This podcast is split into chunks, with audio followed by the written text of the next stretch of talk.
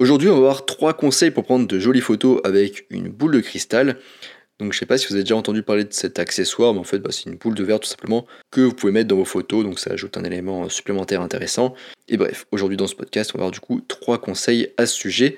Allez en avant, Guingamp. Avant de commencer, je vous rappelle que sur mon site photomaniac.fr, vous pouvez accéder à une formation gratuite sur les bases de la photographie. Sur mon site, toujours, vous avez aussi accès à un article beaucoup plus complet sur le même sujet, donc sur la photo avec une boule de cristal. Si vous cliquez sur euh, lire le blog et vous tapez euh, boule, vous devriez trouver. Et en vous baladant sur cet article, vous pourrez aussi télécharger mon guide gratuit sur les bases de la photo. N'hésitez pas à aller faire un tour sur mon site si tout ça vous intéresse. Alors déjà, premier conseil, quel sujet photographier avec une boule de verre? Vous n'avez pas besoin de vous limiter à un type de sujet spécifique avec une boule de cristal. Je vous encourage d'ailleurs à photographier un grand nombre de sujets différents et de faire vos propres expériences. Cependant, certains sujets semblent se prêter particulièrement à ce type de photo. Déjà, on a l'architecture et la ville de manière générale. L'architecture est un choix populaire, avec des lignes de force ou des motifs qui se répètent. La photographie avec une boule de cristal peut accentuer beaucoup de bâtiments ou de sculptures.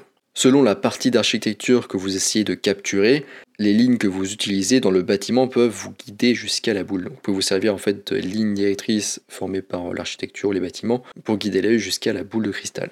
Ensuite, on a les paysages, donc c'est sans doute le sujet le plus courant qui utilise une boule de cristal.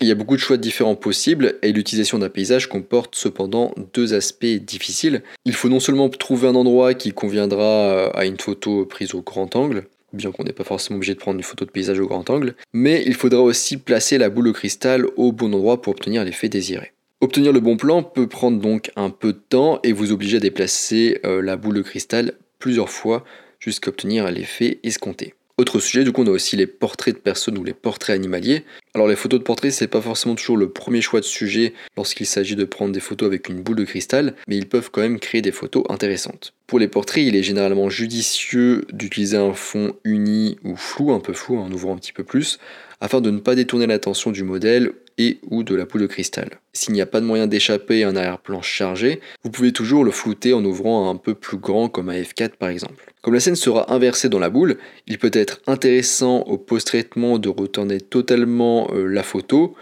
ou juste la boule de cristal. Maintenant on va voir un petit peu quelques conseils sur la prise de vue. Alors déjà vous devez éloigner suffisamment la boule du sol pour qu'elle soit au niveau du sujet que vous photographiez. en tout cas c'est un conseil. Parce que de cette manière, un sujet centré dans la boule aura moins de distorsion, donc c'est en général un petit peu mieux. Il y a toujours des exceptions, bien sûr, comme par exemple les lits de feuilles ou les flaques d'eau, qui fonctionnent bien lorsque la boule est placée en plein dedans. Il est aussi important que vous pensiez à remplir la boule avec votre sujet. C'est-à-dire que vous devrez vous rapprocher suffisamment de votre sujet, sinon il apparaîtra très petit dans la boule de verre et ne sera pas assez visible sur la photo finale. Une bonne astuce est de voir si votre sujet remplirait un objectif grand angle. Si c'est le cas, c'est que vous êtes assez proche du sujet avec votre boule. Et pour finir, quelle est la meilleure lumière pour ce type de photo? Comme vous le savez sans doute, la lumière en photo, ça fait tout, mais c'est très important. Une mauvaise utilisation de la lumière se traduira par une mauvaise photo. Et c'est aussi valable du coup pour la photographie avec une boule de cristal. Le meilleur scénario, c'est généralement celui où le soleil est derrière vous et éclaire le sujet. Donc c'est un type d'éclairage qu'on appelle éclairage frontal. Vous placez alors la boule quelque part à l'ombre pour éviter les reflets du soleil. En fait, l'objectif c'est d'avoir une lumière plus vive devant vous que derrière. Cela signifie aussi que photographier le coucher de soleil ou le ciel aux heures bleues fonctionnera également bien parce que le ciel est plus lumineux devant vous que derrière. On arrive à la fin de ce podcast sur trois conseils pour prendre des photos avec une boule de verre, j'espère que ça vous a plu. Je vous rappelle que sur mon site photomaniac.fr, vous pouvez accéder à une formation gratuite sur les bases de la photographie. Vous pouvez aussi accéder à un article sur le même sujet qu'on vient d'aborder dans ce podcast, qui est euh, plus long, plus détaillé sur le même sujet donc. Et sur cet article, vous pourrez aussi télécharger mon kit gratuit sur les bases de la photo. Donc n'hésitez pas à aller euh, sur mon site et voir un petit peu tout ça si ça vous intéresse. Moi je vous laisse ici avec vos photos avec votre boule de verre et je vous dis à bientôt sur les internets mondiaux.